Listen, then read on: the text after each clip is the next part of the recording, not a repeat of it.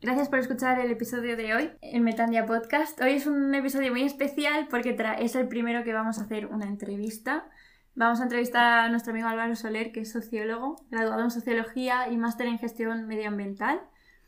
Es divulgador y autor especializado en Sociología en diversos medios digitales. Hola Álvaro. Hola, ¿qué tal? Eh, ¿Dónde podemos encontrarte, primero de todo? Bueno, eh, donde más me muevo es en el blog de Sociología Inquieta, que lo podéis buscar en Google tal cual. Y también en mi cuenta de Twitter sobre el 2911, también en YouTube en la cuenta Sociología Inquieta. Os preguntaréis, ¿por qué habéis traído a un sociólogo a hablar? Y nos parece muy interesante, sobre todo cuando descubrimos todo lo que está hablando Álvaro en, todas las redes y en su blog, eh, de hablar sobre el concepto que a nosotros nos vino a la cabeza de, a ver, la sociedad, ¿por qué no nos movemos? ¿Qué, qué nos pasa que estamos desconectados o dormidos? Cuando vemos incluso las noticias y no reaccionamos ya con las mismas emociones sobre acontecimientos que son horribles. Y creo que Álvaro hoy nos puede dar algunas respuestas o al menos que reflexionemos. Así que vamos a empezar. Vamos allá.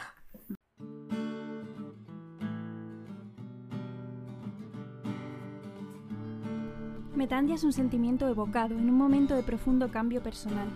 Te sientes perdido, sin rumbo y con miedo pero al mismo tiempo hay algo dentro de ti que te está llamando a gritos para que te lances a lo desconocido, te arriesgues y luches.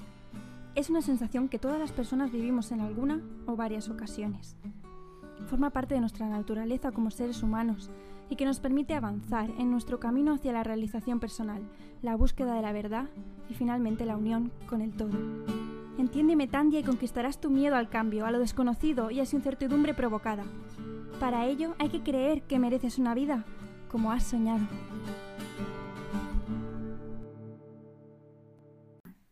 Bueno, Álvaro, eh, queremos empezar preguntándote por esta desconexión que estamos sintiendo con la naturaleza. O sea, esta forma de vivir tan como que sin valores, sin... vemos guerras por la tele diariamente y es como que ya estamos súper acostumbrados. estas cosas esta deshumanización, em, ¿a qué se debe? ¿De dónde viene todo esto? Bueno, la verdad que es una pregunta muy compleja. Sí que es cierto que estamos acostumbrados en los medios de comunicación en ver, digamos, siempre mensajes negativos. Lo hemos normalizado quizá. Y, bueno, sí que deberíamos abogar también por, unos medios de comunicación que también nos contaran cosas positivas. No toda la realidad social o la realidad en general es negativa. Eso quiero que, quede claro. Luego, por otro lado, en el sentido que, que has explicado de que estamos como, dormidos, deshumanizados en este caso, bueno, yo creo que ahí hay un debate, ¿no? Creo que sí que hay parte de la sociedad que, está despertando, que, se mueve, por ejemplo. Yo creo que la sociología describe bien tres bloques, que es el feminismo, eh, luego los movimientos sociales obreros, que quizás sean los más antiguos, y por último el, ecologismo. Esos tres movimientos creo que se están vertebrando muy bien, digamos que son como la, resistencia ¿no? a, todo el sistema de, hoy en día. Es un poco lo, contrario ¿no? de, de, lo que hemos vivido desde hace siglos, que ahora es que se está dando la vuelta constantemente porque la gente ya nos estamos empezando a dar cuenta de que no somos felices. O sea, empezamos a cuestionarnos todo y a decir, pero ¿qué es la vida? Que también, que también es porque vivimos en la sociedad. Si te dejas arrastrar por ella, es de ahí de donde a mí me salía esta reflexión, de decir, ¿cómo podemos estar tan dormidos en el sentido de, por ejemplo, lo que has dicho tú, Nacho, de medio ambiente, ¿no? De todo lo que hemos pasado antes de este gran cambio de la pandemia y tal, de cuando estábamos muy concienciados con el medio ambiente, la, la crisis climática ¿por qué vemos que estamos, que es realmente uno de los problemas gordos que tenemos como planeta y no sentimos esa necesidad de, de, tomar acción? o con cualquier otro mm, movimiento que has dicho, el feminista, el. ¿Sabes? Por eso yo decía lo de dormirse, pero tienes toda la razón, creo que simple, que también estamos despertando. Sí, que hay debate. Sí, yo creo que, por ejemplo, en el, en el sentido del ecologismo, eh, cuando el capitalismo se inicia en la revolución industrial, siempre se enfoca de, manera filosófica, ¿no? Nos relacionamos con la naturaleza o la naturaleza se empieza a ver como algo separado de la, de la sociedad. Esta concepción ya venía de antes, pero digamos como que se asienta. La ciencia, la ciencia moderna realmente argumenta eso, ¿no? Que la naturaleza es algo que es, eh, digamos, externo al humano, a lo social. Y bueno, creo que eso es bastante absurdo y que acaba justificando, eh, a su vez, que podamos usar la naturaleza como un objeto, como algo, algo que es simplemente material y que podemos moldear. Sí que es cierto que los humanos, los humanos tenemos esa capacidad que es a la vez, digamos, maravillosa, pero también es como nuestra cárcel, ¿no? Nos relacionamos con el medio, pero podemos cambiarlo a través del trabajo, a través de la producción, etc. Y claro, eso nos hace que podamos cambiar, digamos, mucho nuestro entorno, de, de que incluso creemos utopías, ¿no? De vamos a poder crear un paraíso en la Tierra, pero luego a su vez también podemos crear un, infierno, claro, si, si, empezamos a destruir ecosistemas, si no relacionamos, digamos, con coherencia. Yo creo que eso es muy importante, ¿no? Lo de, lo de ver la naturaleza como algo externo. O sea, me llama mucho la atención cuando alguien, cuando alguien dice, me voy al campo, necesito un día de naturaleza. Yo pienso, ya vives en la naturaleza, o sea, no sé. Tienes células y son naturaleza. Claro. Sí, es la perspectiva, ¿no? La forma de, entender, la percepción que tenemos. Bueno, y te quería preguntar, aquí tenemos esta pregunta, em, ¿cuál es el origen de esta desidentificación, de esta dualidad entre lo humano y lo natural? Pero, bueno, es lo que acabas de decir, ¿no? De... Sí. Eh, bueno, esto realmente se remonta a, la filosofía griega incluso. Eh, ya hay filósofos que plantean esta dualidad, ¿no? Por ejemplo, también con el feminismo se puede relacionar. Plantean, por ejemplo, que la mujer forma parte de la naturaleza eh, y por lo tanto es inferior y, puede ser sometida, y sin embargo el hombre forma parte ya de, más del aspecto de la razón, de la producción, de la economía, de la gestión de la sociedad. Es una concepción ya que viene de la, de la Grecia clásica, que luego con, con el capitalismo y la ciencia moderna cuando se asientan ya más en, la sociedad y empiezan a, y empieza a entenderse todo a través, digamos, de la ciencia y ya nos explica todo a través de, digamos, de las religiones, de una, de una visión teológica del mundo. Pues bueno, aquí ya empieza esa, esa visión un poco también a reforzarse, ¿no? De, de, que la, naturaleza es algo externo, es algo que sirve para la producción, para el capitalismo, pero que sin embargo podemos someterla, ¿no? O sea, los humanos somos superiores en, en este sentido. Que está muy relacionado con el feminismo, claro, cuando lo has explicado de ver la naturaleza como objetos. básicamente también como lo que pasa con las mujeres. es como que nos centramos en qué podemos sacar nosotros de ello, pero no en las consecuencias que ello tiene y qué es lo que saca la, la naturaleza de nosotros. Porque claro, es un intercambio. Nosotros damos energía y, y, la naturaleza la coge y al mismo tiempo la tenemos que coger para, para vivir. Una simbiosis. Y es como la sociedad entonces está basada en unos valores que pues eso, valores de que tenemos que lo prioritario es sacar algo de alguien o de la naturaleza o de, las personas y esos son los valores por los que se rige todo. La percepción desde el ego. Eso está relacionado con que estemos nos dejemos llevar yo creo que es una manera no nociva de, relacionarse con el entorno en general e incluso con nosotros mismos ya no solo con la naturaleza no un poco yo creo que reina la lógica del, coste-beneficio. O sea, que incluso a lo mejor el coste-beneficio puede que no sea malo de por sí, pero claro, eh, pensar siempre en el coste-beneficio a corto plazo, pues al final tiene unas consecuencias a medio largo plazo. Una, que no nos vamos a esperar. Y dos, que no vamos a poder solventar los problemas a gran escala. Por ejemplo, el cambio climático, el calentamiento global. Son problemas, en general, la degradación del medio ambiente, son problemas que nos exigen una mirada amplia, ¿no? De a lo mejor tú no lo vas a vivir, lo vas a vivir solo una etapa de tu vida, nosotros ya lo vamos a vivir, pero por ejemplo nuestros abuelos ya casi no. Pero claro, hace falta como un esfuerzo, ¿no? Un esfuerzo de hacer como mm, un pensamiento que sea más, vaya más largo de lo que vayamos a vivir nosotros. Sí, sí. Entonces eso es súper complicado, pero bueno, realmente hay que hacerlo también, mm. sí. Ampliar la mirada, ¿no? Ver más allá de los 80, 90 años que vamos a vivir y pensar que, después seguimos siendo humanidad. O sea, es, somos egoístas al máximo, sobre todo para eso, para... Bueno, también creo que está muy influenciado con nuestro miedo a la muerte, con, con no entender la vida como la entendían antiguamente. Sí. En, o en culturas, por ejemplo, en, en, las tribus o cosas así que están más conectados con la naturaleza, que sí que se sienten profundamente parte del todo y entonces no tiene ese egoísmo de ostras, me voy a morir y qué voy a haber hecho con mi vida cuando lleguen, cuando hayan pasado todos esos años. Sí, sí, sí. Me parece muy interesante eso. Esta manera que tiene, que estamos viendo, o estamos reflexionando ahora, que la sociedad entiende como mm, ¿para qué me voy a preocupar por el medio Ah, ambiente vale, si vale, me vale. voy a morir, ¿no? Y, Sí. es un poco como que tiene que sacar algo de, tiene que sacar algo de, de lo que hace. Aunque- Ujú. Incluso si es por luchar por la crisis climática o el feminismo, Sí. que cómo afecta esto a nivel ya de los campos, o tanto como en general de la salud, como tu reflexión y la nuestra, de a nivel de, exacto, de la salud, de la justicia incluso, de, y luego a nivel del día a día, de nuestras relaciones en el trabajo. Porque parece que es exacto eso, que los valores nuestros se rijan por el, el capitalismo. Ujú. Es como si nos estuviéramos convirtiendo en máquinas. Me gusta mucho la, la saga de Matrix. Me parece, me parece súper real. Sí, sí, tal cual.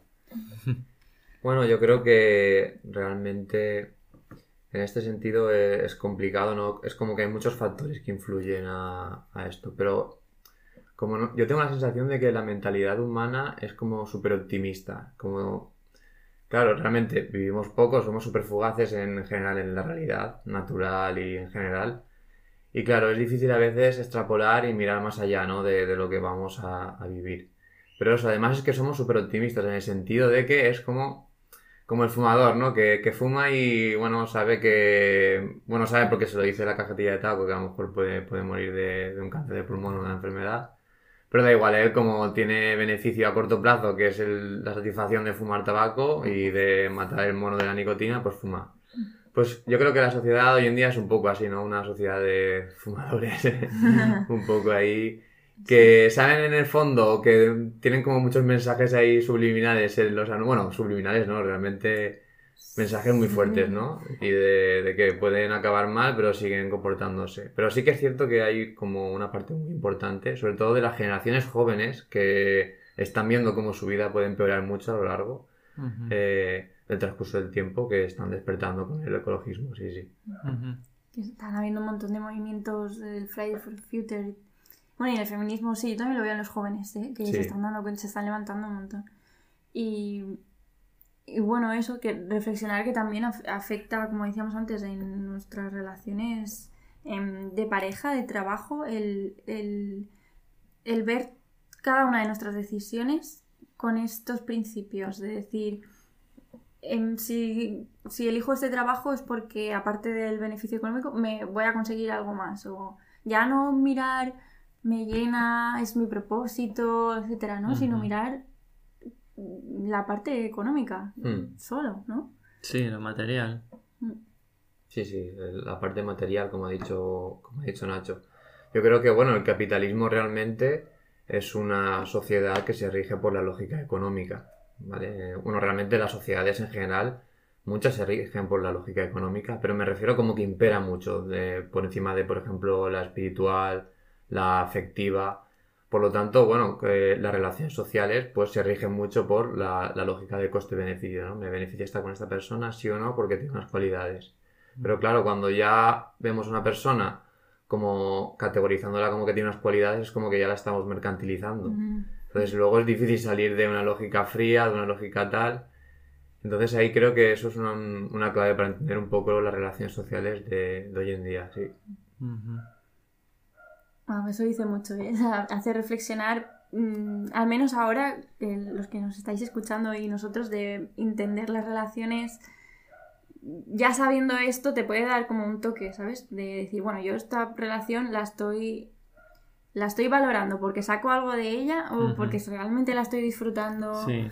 Y luego si hay algún problema o, o- o te deja esa persona, tú sufres. ¿Por qué? Porque tú estabas ahí sacando algo. tu ego, tu ego estaba sacando algo. Em, ahora estaría bien hablar de otra de los bueno hemos hablado un poco antes de los movimientos sobre todo de, exacto el, habíamos hablado del ecologismo del feminismo y ahora bueno sí realmente y como hemos hablado antes que esas están muy ligados el feminismo al ecologismo y realmente se comparten muchos principios luchan en realidad Mm. ¿Qué les pasa? A mí, mi sensación, os digo, de que, creo que llegan a un momento, están avanzando, pero llegan a un punto que no, como que hay alguna barrera ahí muy fuerte que, que no tiran más para adelante, que estamos viviendo muchos cambios y hemos evolucionado, bueno, también hemos ido un poco hacia atrás en algunas otras cosas, pero no sé, ¿qué, qué piensas tú, qué pensáis de esto? Estás como un poco preocupada, ¿no? Yo sí, porque me encantaría que eso fuese el futuro. me encantaría que cogiera más peso en la sociedad esos movimientos. Sí, sí. Yo te entiendo y, y- y lo siento también. Lo que pasa es que con los años ya también me he dado cuenta de que muchas veces queremos las cosas que vayan rápido, ¿no? Mm, Sí, no, la verdad que estoy de acuerdo con Marta, pero hay que tener en cuenta que es muy difícil, ¿no? O sea, estos movimientos son muy diversos, pero realmente em, los que quieren cambiar el sistema, digamos, el ecologismo así más, entre comillas, radical, o el feminismo también, entre comillas, radical, o eso es la etiqueta que le ponen, realmente lo que va es atacar a las, a las posiciones de poder, ¿no? A, un poco al poder, en este caso el feminismo, por ejemplo, al poder patriarcal, ¿no? A que digamos, los valores y la figura del hombre heterosexual y blanco, además, porque la raza también tiene mucho que ver, la etnia tiene mucho que ver, sea, sea hegemónica, ¿no? Se, se, se intenta destruir eso y hay una contraofensiva muy fuerte, claro, porque digamos que la gente que tiene privilegios no quiere cederlos, los colectivos no quieren cederlos.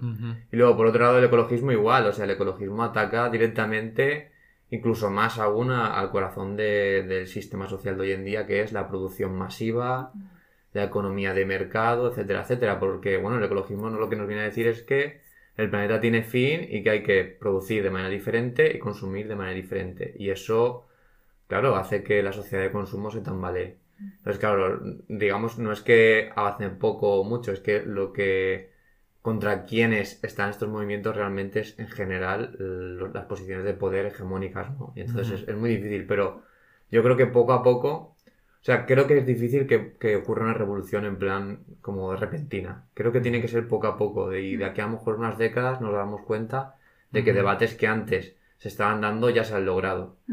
Entonces sí, creo que, creo que es difícil, pero que se puede conseguir. Así que no esperemos una revolución como las de la historia de hace guerra, todo a tomar por saco y ha cambiado todo, ¿no? Sino que será una Claro. revolución.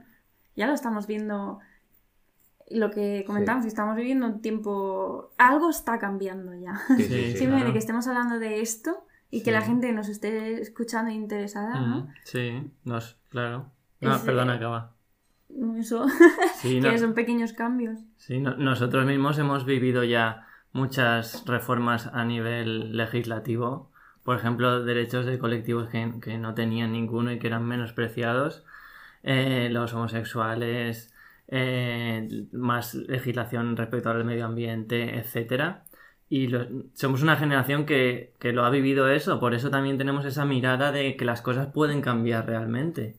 Claro, pero lo importante es que el cambio esté en las personas, porque a veces lo legislativo va como paso de dinosaurios. o sea, que- Ah, sí, claro, nosotros tenemos que poner la energía para que luego lo otro cambie. Sí, sí, totalmente, totalmente. Sí, yo creo que, bueno, al fin y al cabo, como, como vosotros apuntabais, mm, es difícil, ¿no? Pero creo que es como eh, to- toda gota cuenta, ¿no? Un poco, eh, ¿qué, qué puede hacer alguien a lo mejor, ¿no? Para darle un consejo, pues simplemente cada uno informarse lo mejor que pueda. Es muy difícil ahora con la desinformación que hay, pero están las redes sociales que dicen, bueno, realmente tenemos como la concepción de hay muchas fake news, hay mucha desinformación, pero bueno, realmente con un poco de esfuerzo, etcétera, Sí. e intentando, aunque podemos caer todos a la desinformación, ¿eh? pero creo que es una alternativa a los medios hegemónicos que evidentemente están a favor del capital, ¿no? Por mucho que intentemos buscar por ahí Sí. resquicios. Eh, A ver, hay versiones de todo tipo en los medios, en la radio. También está el discurso ecologista, no voy a decir que no, pero yo creo que en las redes sociales quizá a lo mejor sea un sitio donde a lo mejor esa socialización o esos mensajes como lo que estamos haciendo nosotros ahora pueda llegar a la gente de manera más, más masiva. Sí, Sí. sí, sí, totalmente. O sea, está como más democratizado, hay más voces y ya no tienes que escuchar a las típicas, las que dices tú de que sí, vamos, que nos Sí. están contando los mismos discursos y que favorecen a lo que hablábamos al principio de dormirse, de Sí. no pensar y darte cuenta cuál es tu papel en todo esto. Hmm. Sí. Totalmente. Respecto a eso de las fake news, eh, podríamos hacer un podcast solo sobre, sobre ello. Una cosa, sí, una cosa que, que yo me he dado cuenta que he aprendido es eh, a identificar la verdad de alguien. O sea, si alguien está hablando sin, sin miedo, o sea, no utiliza lenguaje violento y no ataca a otras personas o otras cosas, tú puedes decir, vale, no tiene razones por las que tiene miedo y luego está intentando manipular. No sé si, si, Sí, si me sí. explico. Sí, sí. ¿Sabes lo que creo que o sea, me ha venido a la cabeza? Que al final es tú tener tu juicio crítico, que es una cosa que yo lo tengo muy ligado con un tema que a mí me molesta mucho, que es lo de la educación, que si nos enseñaran desde pequeños a, a tener esa capacidad crítica, no digo que no la tengamos, pero más desarrollada, Ujú, muchas fake news no acabarían teniendo mucha tanta fuerza como llegan a tener, ujú. creo. Sí. Pero- Y ahí ya otro episodio sobre la educación. bueno, ¿por dónde seguimos? Que nos hemos ido, Sí, sí, sí. gracias a mí, bastante. Algo que puede, que puede ayudar mucho a la gente joven que nos escucha y, y mayor también es, tú como persona de 27, 28 años, ¿cómo has vivido tu desarrollo a través de la sociedad para poder como sobrevivir, entre comillas? Porque lo que considero que nos pasa ahora mismo a los jóvenes y a mucha gente mayor también, es que tenemos que remar a contracorriente para tener una estabilidad, para tener una seguridad financiera y económica. Entonces, ¿tú cómo has vivido eso personalmente?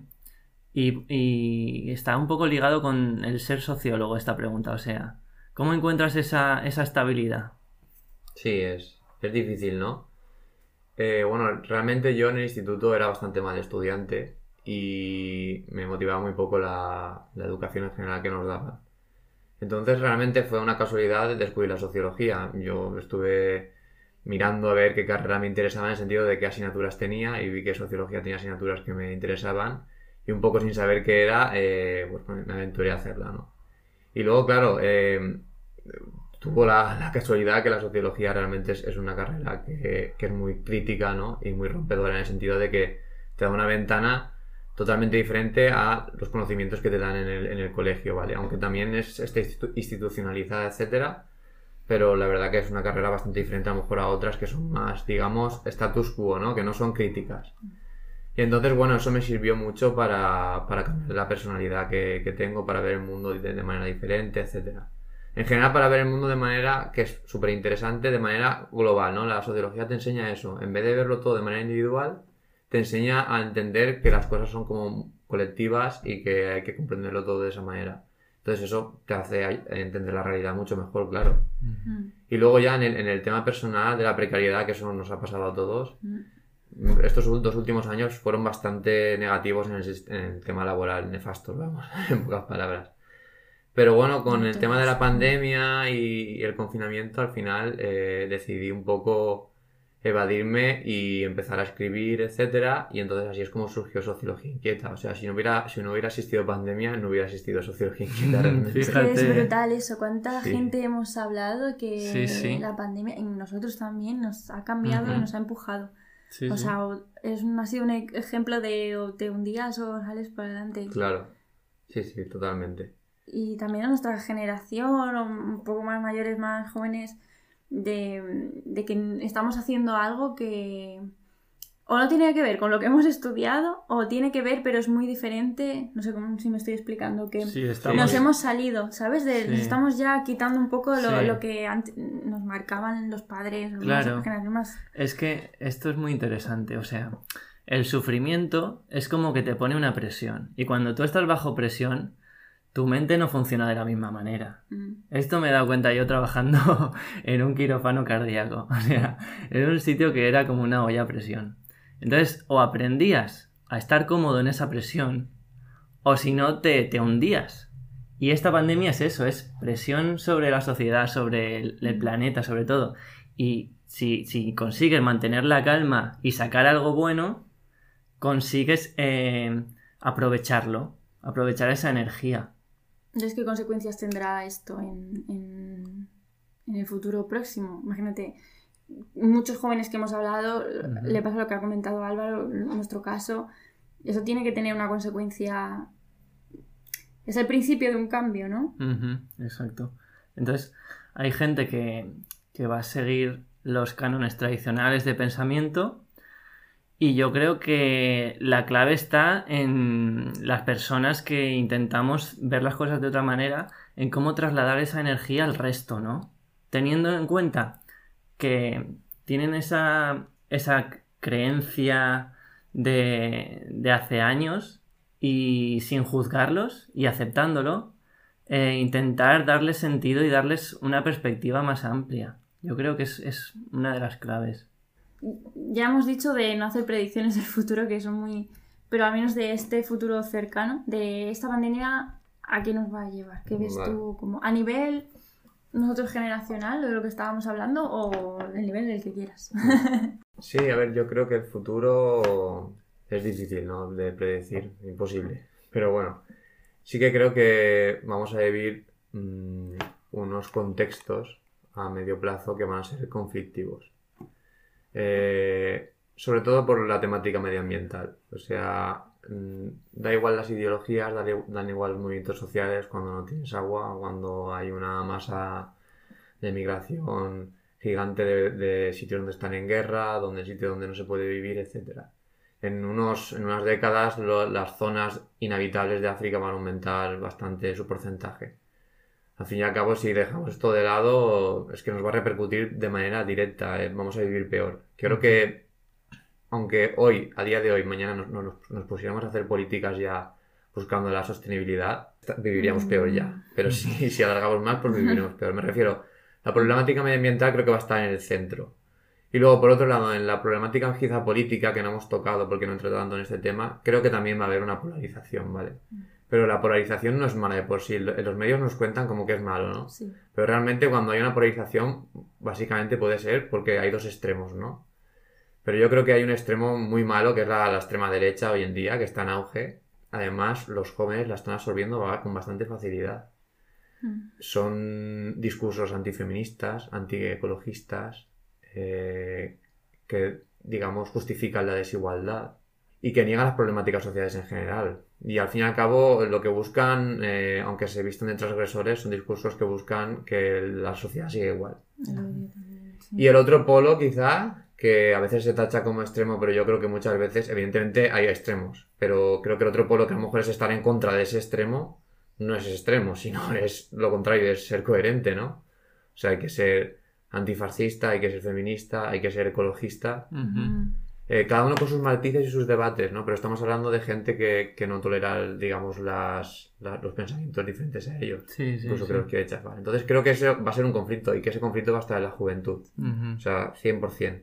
Uh -huh. Y habrá que afrontarlo, no podemos huir. Creo que va a haber un problema con eso grave los próximos, en las próximas décadas, que ya está pasando, por ejemplo. Sí. Eh, en Estados Unidos han asaltado el Capitolio, gente disfrazada, ¿no? Con, con metralletas y con... ¿Quién le iba a decir? Eso es, parece, ¿no? De, de película de Scary Movie, pero está pasando y está muy relacionado con la, con la ultraderecha y, y hay que decirlo también. Sí, sí, sí. Uh -huh. La realidad supera la ficción. Mm. Sí, y lo que has dicho de los jóvenes, yo creo que ya, exacto lo que dices, ya lo vemos, porque yo veo mucho movimiento por parte de los jóvenes de que se están levantando, pero miro hacia el otro lado y, y los veo incluso más dormidos de los que estábamos nosotros, o más dormidos, en, como tú has dicho, Sí, sí, te más a favor de políticas de ultraderecha, pero que no, no acaban de tener esa capacidad crítica de ver... Bueno, no lo sé, la verdad, no, no sabría decir por qué enganchan con ese discurso, pero que ya no hay tanta gente por medio, ¿no? Esa dualidad que has dicho y eso... Sí. Sí, sí, sí, Es que- ya está viendo. Es que es, es muy atractivo, ¿no? El, el que te vendan, tú eres, eres mejor que los demás y te mereces más. Eso es muy atractivo porque eso es lo que el ego quiere. O sea, el ego quiere ser y quiere manifestarse a través de lo material. Mm. Y si viene una persona a amenazarte, eh, es miedo, rechazo y odio. Sí, sí, totalmente. O sea, es, es un discurso fácil de digerir, ¿no? Digamos, es de comida rápida. O sea, la problemática medioambiental es súper difícil de explicar, la social en general más aún, ni los sociólogos nos aclaramos con lo que está pasando muchas veces en la sociedad. Y entonces llegan discursos que dicen, pues la culpa del paro la tienen los inmigrantes. La culpa de que quizá tú no puedas eh, ejercer como quieres en tus relaciones amorosas o sexuales la tiene el feminismo. Ujú. O la culpa de que, de que tú no puedas comer lo que quieras eh, la tiene la gente que se inventa que el cambio climático existe. Ujú. Entonces, claro, es como de no existen los problemas y tú tienes que seguir igual. Simplemente tienes que combatir a esta gente que son los enemigos. Total. Entonces es súper fácil de, de digerir, claro. Claro, tú no tienes que hacer nada, ¿no? Es la Exacto. culpa- No lo había visto así, la verdad, pero es verdad. Te están diciendo, tú no tienes que hacer nada si la culpa es de ellos. Qué, Totalmente. qué bueno que haya venido Álvaro para aportarnos su perspectiva. Reflexionar a veces, o bueno, los que estáis escuchando, es- reflexionar con nosotros eh, sobre esto te da un toque. Al menos de, formamos parte de la sociedad y está bien ver qué Sí. papel es el nuestro, cómo nos está afectando Ujú. esta Matrix que a veces decimos. Y, y exacto, y, y reflexionar un poco el tiempo que estamos viviendo. Ujú. Bueno, yo creo que hasta aquí ha sido una buena entrevista. Gracias, Álvaro, Gracias por darnos uh, tus reflexiones. Sí, estás invitado a venir a más episodios si quieres. Volveremos, volveremos. Perfecto. Eh, vamos a repetir un poco dónde puede escucharte la gente que ahora ya te ha escuchado. Sí, bueno, eh, podéis leerme en el blog de Sociología Inquieta.